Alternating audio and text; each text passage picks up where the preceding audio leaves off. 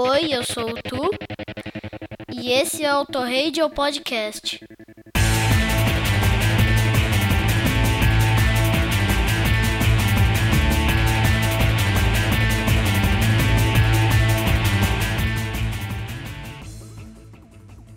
Sobe o som, amigo ouvinte, não mude o seu dial, porque você está no Auto Radio Podcast, a sua trilha sonora para o automobilismo.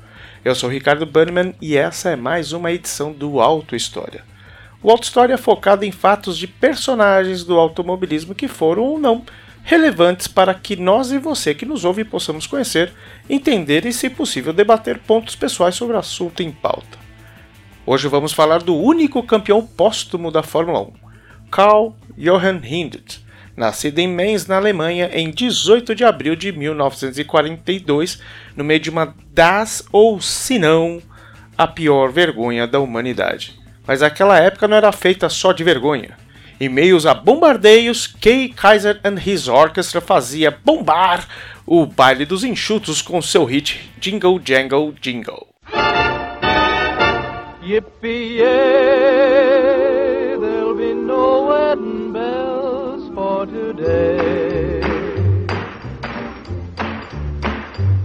got spurs that jingle, jangle, jingle. Jingle, jangle. As I go riding merrily along. Jingle, jangle. And they sing, oh, ain't you glad you're single? Jingle, jangle. And that song ain't so very far from wrong. Jingle, jangle. Oh, Lily Bell. Oh, Lily Bell. Oh, Lily Bell. Oh, Lily Bell. Though I may have done some fooling, got spurs that jingle, jangle, jingle. Jingle, jangle. As I go riding merrily along. Jingle, jangle. They sing, oh, ain't you glad you're single? Jingle, jangle. And that song ain't so very far from wrong. Jingle, jangle.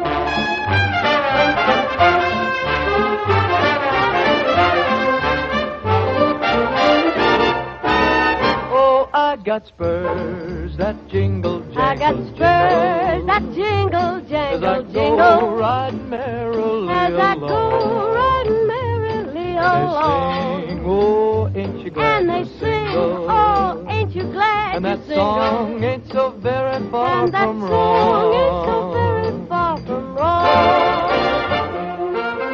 Oh, Lily Bell, oh, Lily Bell, though I may have done some fooling, this is why I never fly. Cause I got spurs that jingle, jangle. I got spurs that jingle, jangle, As I jingle. go right merrily As along. I go right merrily along. They sing, oh, ain't you glad And they sing, oh, ain't you glad And that song ain't so very far and from wrong. Ain't so very far from wrong.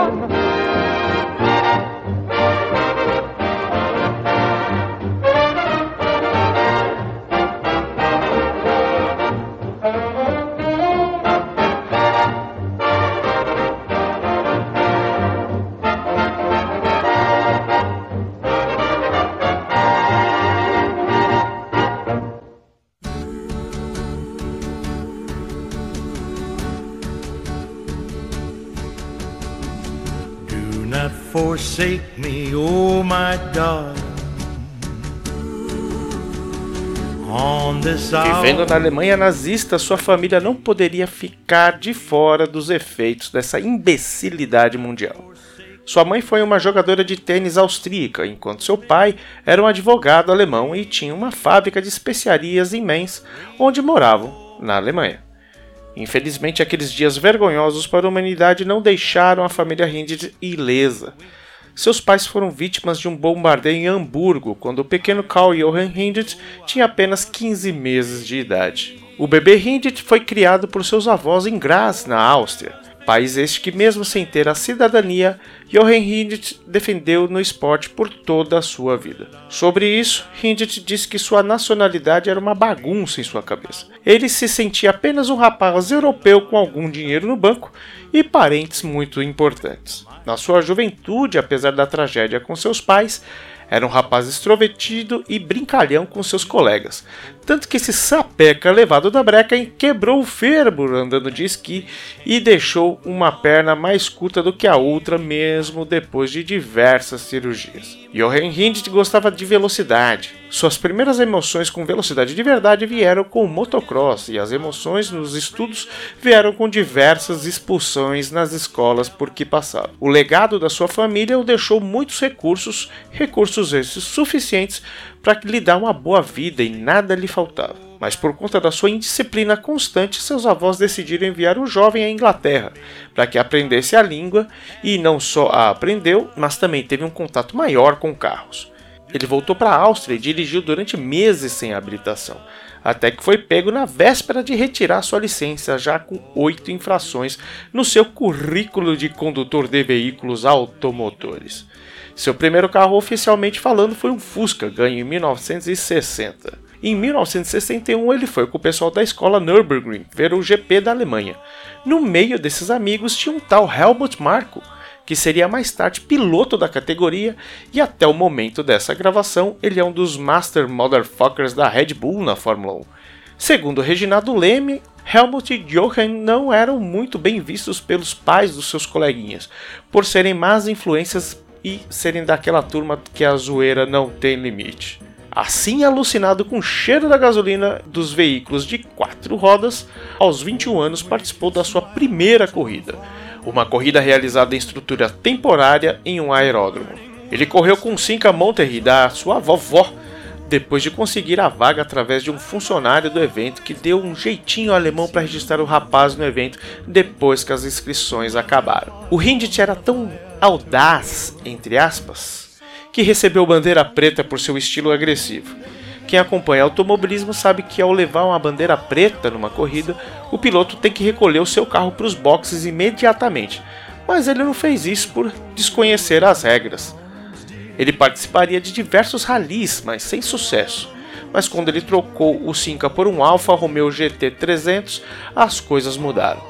O carro era mais preparado para corridas e, e, as manutenções eram financiadas por um revendedor entusiasta de graça. Com esse Alfa, ele conquistou oito vitórias. Finalmente, com belos resultados no currículo, Kurt Bardberry, um empresário de sucesso na Áustria, apostou em Hindit e em 1963 ele estava correndo na Fórmula Júnior. E com o Cooper T67 os dois se tornaram parceiros indo juntos para as corridas. Hindit fez a melhor volta nos treinos da corrida em Valelunga, com Barry a vencendo. Hindit venceu a segunda corrida reforçando que a parceria estava dando certo. Porém, nessa corrida, Hindit se valeu de um acidente onde todos reduziram a velocidade por motivo de segurança, e ele, por sua vez, ultrapassou todo mundo sem se importar com o atendimento que estava sendo prestado. Como na época não existia uma regra estabelecida para a bandeira amarela e apenas o bom senso, Hindit não foi punido. Ele continuava não se importando com as consequências, apenas com o resultado. Na Fórmula 2 ele corria pela Brabham com motores Cosworth e levou mais 29 vitórias para a prateleira, continuando a, a parceria com Barry. Aquela versão dos motores não era das melhores, e quando questionado o que ele fazia para ter tamanho desempenho com aquele motor, ele disse que começava a frear 2 metros depois do ponto ideal. Com esse currículo recheado de vitórias e audácia, o que chamou definitivamente os holofotes para Johan Hint foi sua vitória em 18 de maio de 64, quando venceu o troféu de Londres no Crystal Palace com Brabham BT10 vencendo o grande Graham Hill. Na Fórmula 1 estreou para Rob Walker Racing em 1967, na Áustria e apenas essa corrida pela categoria.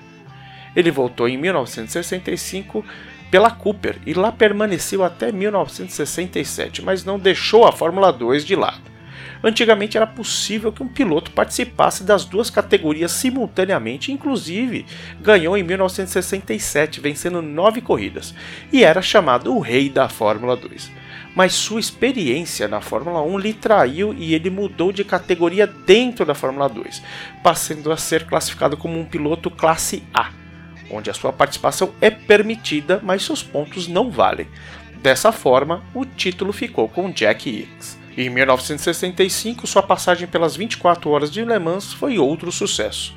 Em uma Ferrari 250 LM dividida com Master Gregory, alcançou o lugar mais alto do pódio.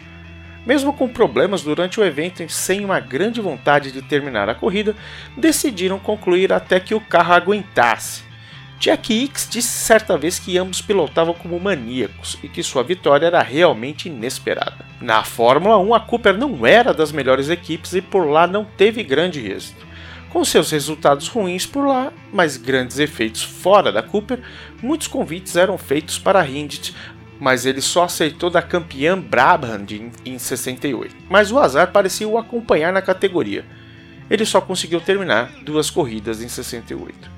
Jim Clark, campeão em 63 e 65 e amigo de Hindit, faleceu em uma corrida de Fórmula 2 em 1968. Essa morte pareceu que deu o primeiro forte sentimento de mortalidade a Hindit, dizendo em entrevista, aspas, se alguém como Jim Clark não está seguro, o que pode acontecer com o restante de nós?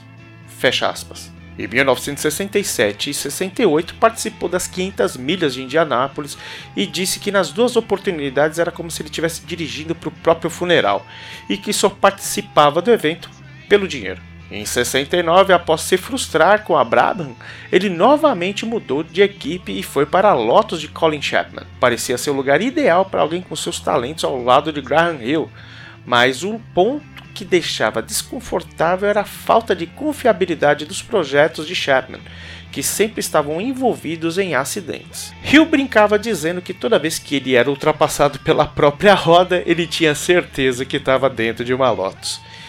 Hindit, ao ser questionado sobre essa mudança de equipe, disse que a Lotus teria chances verdadeiras de fazê-lo campeão mundial ou de fazê-lo morrer. No GP da Espanha, tanto Rio quanto Hindit tiveram as asas quebradas e puderam ocasionar um grande desastre que não aconteceu, é fato. Hindit chegou a bater no carro de Rio que estava parado pelo mesmo problema.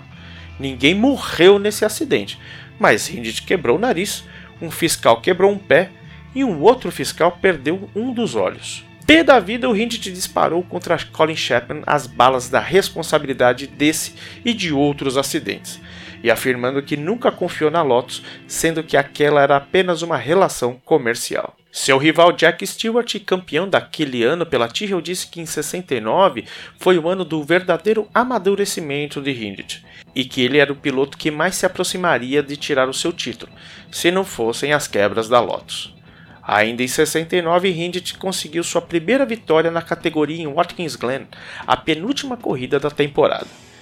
Corrida essa marcada por um acidente com Graham Hill que acabou lesionando levemente suas pernas. Na terceira corrida de 1970, Hindit viu o pódio novamente no seu ponto mais alto. Seus números em 1970 eram impressionantes. Tirando a primeira corrida na África do Sul, onde terminou em 13º, e dois abandonos, um na Espanha e outro na Áustria, ele venceu todas as outras cinco corridas que disputou, tendo uma larga margem de pontos sobre os demais o Lotus 72 que ele guiava a partir de dado momento da temporada. Segundo ele, era o melhor carro que já havia pilotado. Mesmo assim, haviam sempre muitos ajustes a se fazer. No GP da França, além de trocar seu capacete por um de modelo aberto e levar uma pedrada na cara, o carro teve um problema na caixa de direção. Mordendo-se a testa de raiva, mais uma vez ele gritava aos berros com Colin Chapman nos boxes dizendo que se isso acontecesse de novo e ele sobrevivesse, ele iria matar toda a equipe. Naquele ano, a corrida em Nürburgring não aconteceu devido à falta de um acordo com a pista e a Associação de Pilotos, a GPDA, que exigia melhorias na segurança do circuito. Então, Hockenheim recebeu o GP da Alemanha de 69 e lá Hindit atingiu sua quarta vitória consecutiva, mantendo o título daquele ano muito próximo, mas ainda aberto entre ele e Jack Hicks. se não tivesse abandonado na próxima corrida. Ele seria a sua casa, na Áustria. Portanto, naquele momento, o título poderia ser decidido na outra corrida, em Monza, pois, mesmo com Jack Hicks em segundo na tabela, a margem de pontos entre eles continuava muito grande.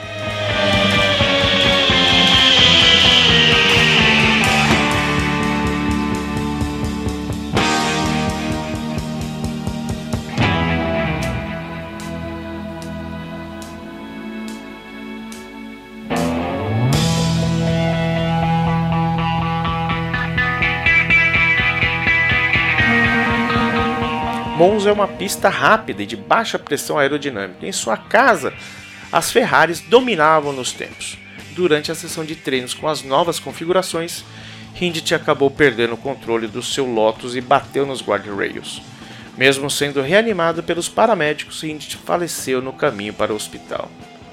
Das causas da sua morte, seu cinto não era totalmente preso por sua vontade, principalmente pela parte das pernas que fez seu corpo escorregar com impacto, e existem diversos detalhes na internet que eu não vou entrar em, não vou entrar em de, nesses detalhes por aqui porque acho que não faz tanto sentido aqui pra gente. A corrida foi a primeira vencida por Clay Regazzoni, que já falamos aqui no Auto História, mas não foi muito comemorada nem por Clay nem por ninguém. E claro, o acidente se iniciou por mais uma falha no carro, uma falha essa com os freios. Colin Chapman foi banido da Itália por um bom período, mas inocentado da culpa pelo acidente. O lote 72 de Hindit ficou na Itália para que todas as averiguações fossem feitas, e após o julgamento acabou em um ferro velho perto de Monza. Em 1985, um corretor de imóveis achou os destroços e o comprou das autoridades locais. Mas voltando a 1970, infelizmente Hindit faleceu e o, mas o campeonato seguia com mais três corridas no planejamento. No lugar de Hindit, Emerson Fittipaldi assumiu o volante, e em Watkins Glen, Jack Hicks deveria vencer e manter o seu sonho de campeão. Mas o novato Fittipaldi não deixou que isso acontecesse. Hicks terminou em quarto lugar, e Fittipaldi teve a sua primeira vitória na Fórmula 1 e ainda garantiu o único título póstumo da história e, por que não, por antecipação, a Johan Hindit. O troféu foi entregue por Jack Stewart à viúva Nina na cerimônia de premiação daquele ano. Johan Hindit é sem dúvida alguma um herói austríaco, tendo seu nome em diversos eventos ligados ao automobilismo dentro e fora do país, assim como uma placa de bronze que foi inaugurada em, no ano 2000 no atual Red Bull Ring na Áustria, na curva que leva o seu nome.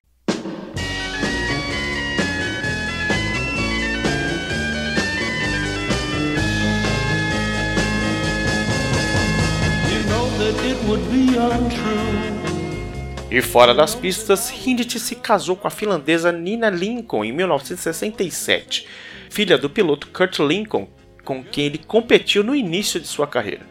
Tiveram uma filha chamada Natasha, que tinha dois anos quando seu pai morreu. Natasha trabalhou com Bernie Eccleston por muitos anos enquanto ele tinha os direitos da Fórmula 1. Bernie auxiliou Johan Hint na parte burocrática em seus tempos de Cooper. Mesmo assim, a parceria nunca foi oficializada. Bernie disse que nunca foi seu empresário, mas sim um amigo que o ajudava quando ele precisasse. No acidente, Bernie Eccleston foi o cara que levou seu capacete ensanguentado de volta para os boxes da Lotus. Apesar de ser julgado como um cara imprudente dirigindo carros na rua, é... fazer um parênteses aqui, mas para mim, um cara que capota um carro porque tá fazendo gracinhas ao volante com a esposa grávida, não é imprudente, é um imbecil mesmo, mas enfim. É, apesar disso, ele e Jack Stewart eram um dos grandes defensores de mudanças no automobilismo para que fosse um esporte mais seguro. E depois de décadas, a gente vê que os loucos de ontem salvaram muitas vidas hoje. Talvez um acidente mais próximo daquela época seja aquele acidente do Roman Grosjean no Bahrein em 2020, se não me engano. Certamente, se fosse 40 ou 30 anos atrás, a gente não veria um acidente desse que aconteceu com o Roman terminar bem. E, graças a esses caras, Roman ainda continua fazendo algumas merdas por aqui hoje na Fórmula Indy. Dos números de Hindit, focando apenas na Fórmula 1, foram 60 corridas, 13 pódios, 10 poles, três melhores voltas, seis vitórias e o único título póstumo da história. Ele disse que a Lotus o faria vencedor ou causaria sua morte. E ele conseguiu ambos. Bom, hoje a gente não precisa pegar o carro da vovó para correr, tampouco as coisas são absurdamente perigosas como naquela época. Para esse começo, nós temos sempre o kart.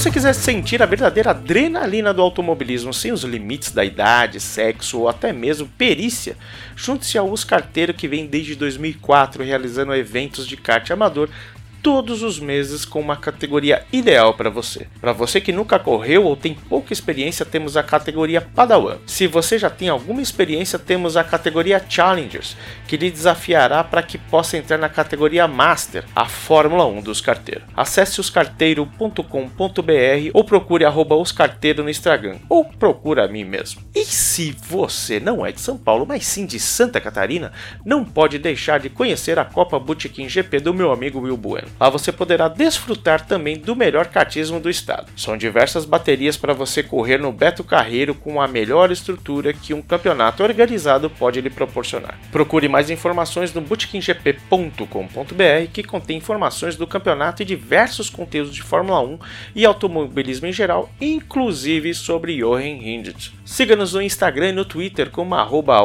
Podcast e entre em contato no nosso grupo do Telegram. O link está na descrição desse podcast. E, para variar, vamos fechar com um sonzinho aí, Flashbackson. Já vai dando olhada aí na, na discoteca. E em 1970, ano esse, que perdemos Johan Hindt, um cara que poderia ter feito muita coisa depois da sua, da sua, do seu acidente, depois da sua morte, uma grande e problemática mente lançava-se em carreira solo. Sid Barrett, que saiu do Pink Floyd por estar literalmente perdendo a sua mente, lança um álbum The Madcap Love, que esteve em gravação de 68 até 1970, eh, muito por conta do seu estado mental. Vamos ouvir desse álbum a faixa Octopus e fechar a conta por aqui. Um beijo, um queijo no seu coração e sobe o som Flashback Zone.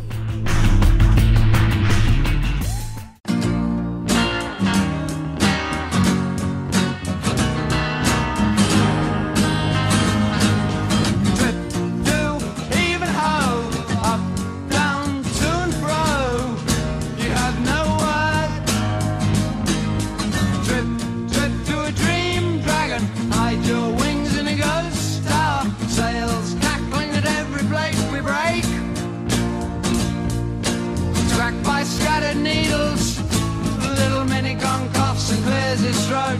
Madam, you see before you stand, hey, oh, never be still. The old original favorite grand, grasshoppers green, a berry.